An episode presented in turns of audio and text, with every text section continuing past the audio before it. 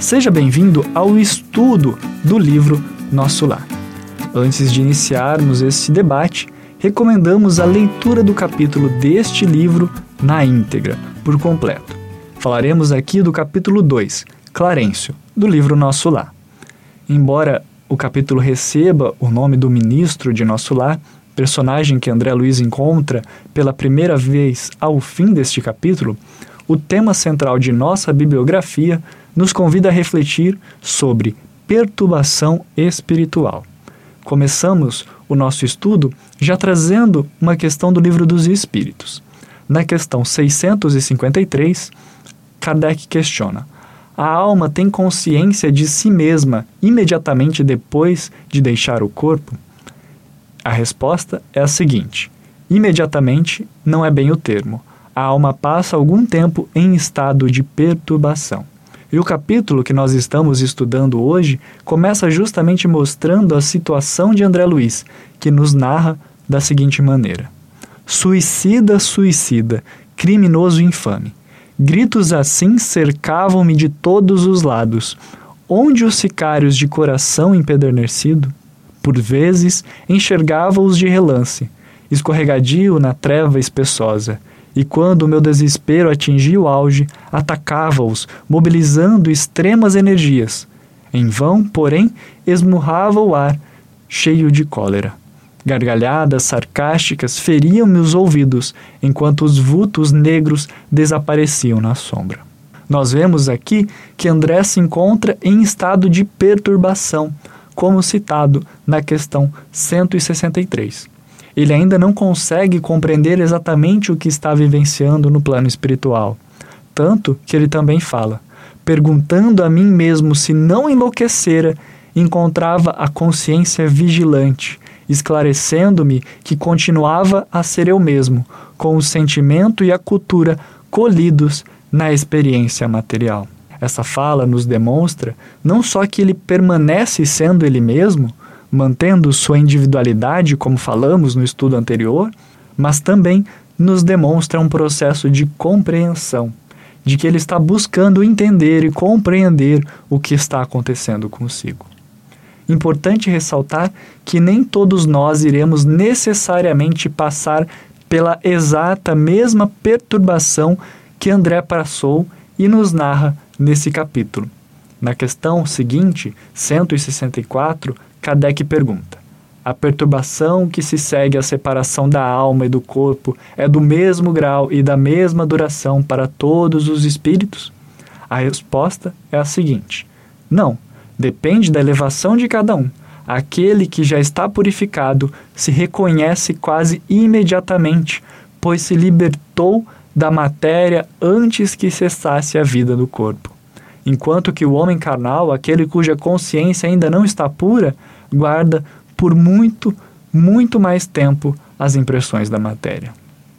O quase dessa resposta nos alerta que todos, de alguma forma, passamos por essa perturbação, mas também nos esclarece que a intensidade dependerá também da compreensão, do esclarecimento e do quanto cada um de nós já nos libertamos da matéria. André, você, eu, cada um de nós temos um caminho único que depende apenas de nossas escolhas, de nossa compreensão. Se não nos prepararmos com toda certeza, teremos essas perturbações causadas pela não compreensão desta nova etapa da vida, agora que continua no plano espiritual.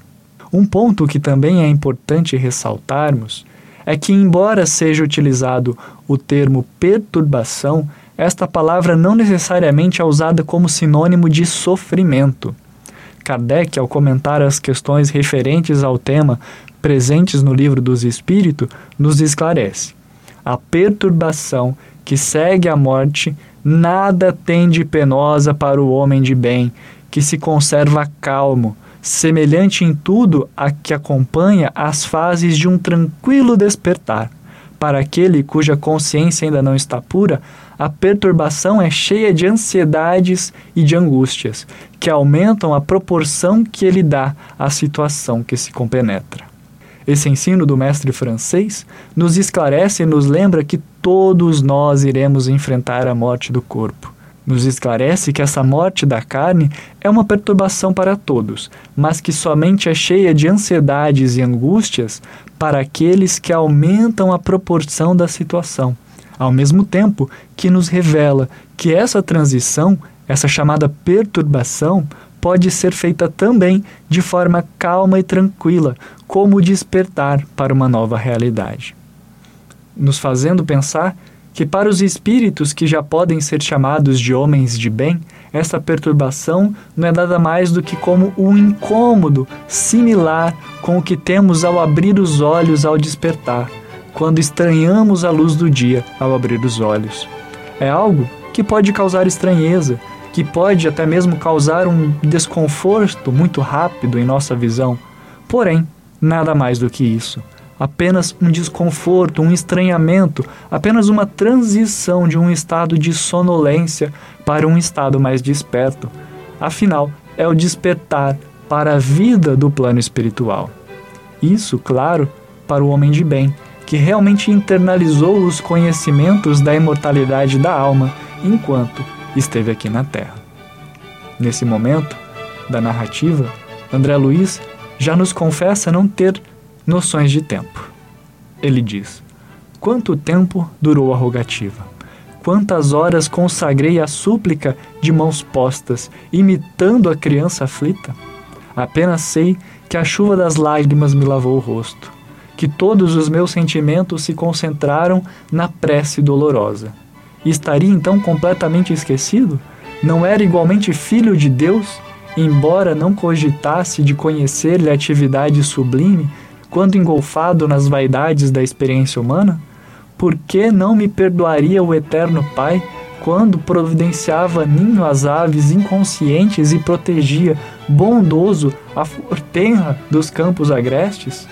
Ah, é preciso haver sofrido muito para entender todas as misteriosas belezas da oração.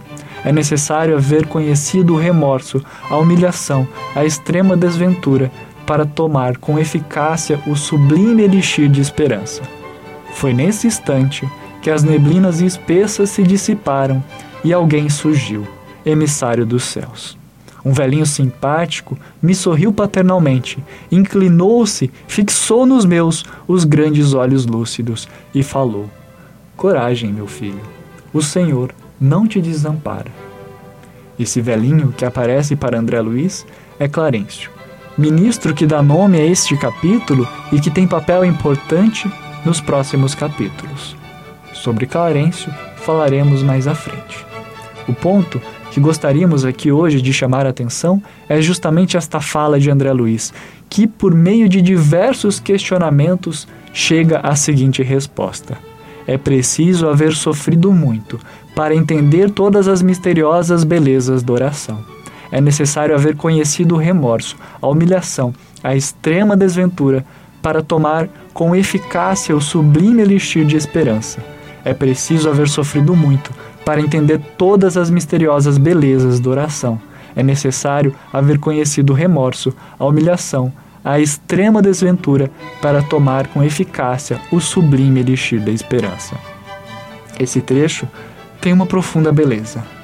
Essa narrativa sobre a prece nos faz lembrar da importância da prece sincera. Foi somente quando André Luiz abriu seu coração, foi somente quando ele realmente esteve disposto e realmente quis ajuda que André Luiz foi ajudado. André Luiz esteve em perturbação no umbral, como descobriremos mais à frente no livro, por mais de oito anos. Durante essa narrativa, ele mesmo diz ter tentado recorrer à prece em outras oportunidades. Mas o final desse capítulo nos esclarece com seu exemplo. É somente quando nós fazemos a prece sincera, a prece do fundo do coração, que nós somos atendidos. André Luiz precisou sofrer muito para que ele pudesse finalmente fazer uma prece sincera e finalmente ser atendido.